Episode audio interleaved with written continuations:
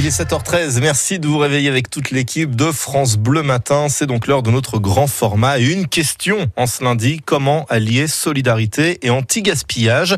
La société Kerit a trouvé la solution pour réduire les 10 millions de tonnes d'aliments gaspillés chaque année en France.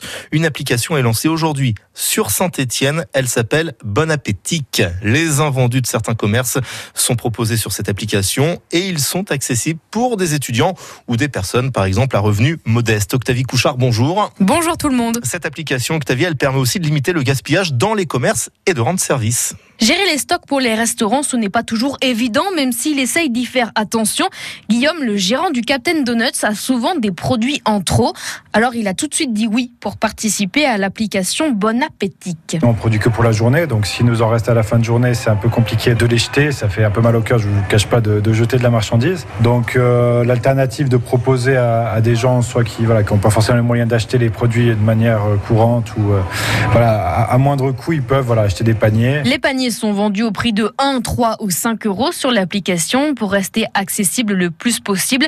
Et c'est cette démarche solidaire qui a séduit Karima. Elle gère la cantine numéro 10 dans le centre-ville de Saint-Étienne. La jeune restauratrice fait déjà très attention au gaspillage, mais quand elle a des invendus, elle veut qu'ils soient bien redistribués. Ça me tenait à cœur de participer à ce projet. C'est vraiment dans l'esprit de vouloir aider et que la restauration soit accessible à tout le monde.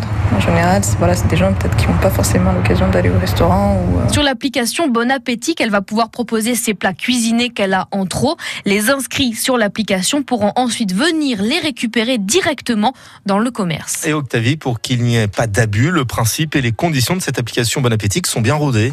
Et pour cause, cette application voit le jour après plus d'un an de travail pour la société Carit, avec des professionnels de la restauration et des commerçants pour trouver comment lutter contre le gaspillage. Pour les invendus, le don est interdit, mais le commerçant ne peut pas tirer de bénéfices en proposant ses produits.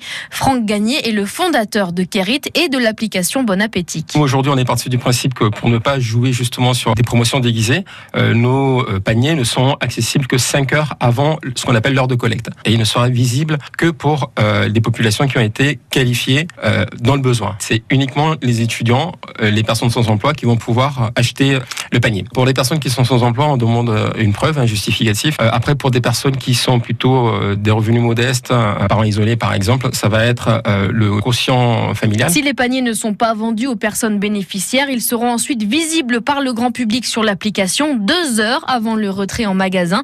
Une application qui est gratuite et qui toute la ville de Saint-Étienne. Et l'application est téléchargeable dès aujourd'hui pour Android. Elle sera disponible dans quelques jours pour Apple. Toutes les précisions sur notre site francebleu.fr.